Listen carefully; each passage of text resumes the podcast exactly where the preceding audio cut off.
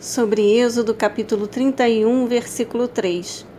Eu fiz que ficasse pleno do Espírito de Deus em sabedoria, entendimento e capacidade artística.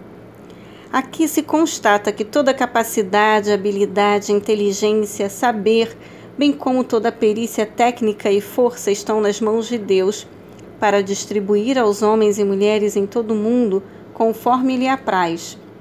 A inspiração através da plenitude do Espírito Santo não é apenas algo de que se lê, canta e estuda nos cultos regulares das igrejas, mas também deve fazer de nós bons servos de Deus, como missionários na vida cotidiana, na família, a nossa Jerusalém, em termos de campo missionário nessa ilustração.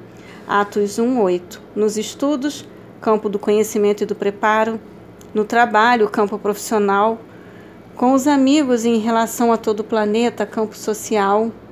Há, claro, os sacerdotes vocacionados e inspirados para a construção e a administração do tabernáculo e todos os objetos descritos nos capítulos 25, dos capítulos 25 a 27 e 30.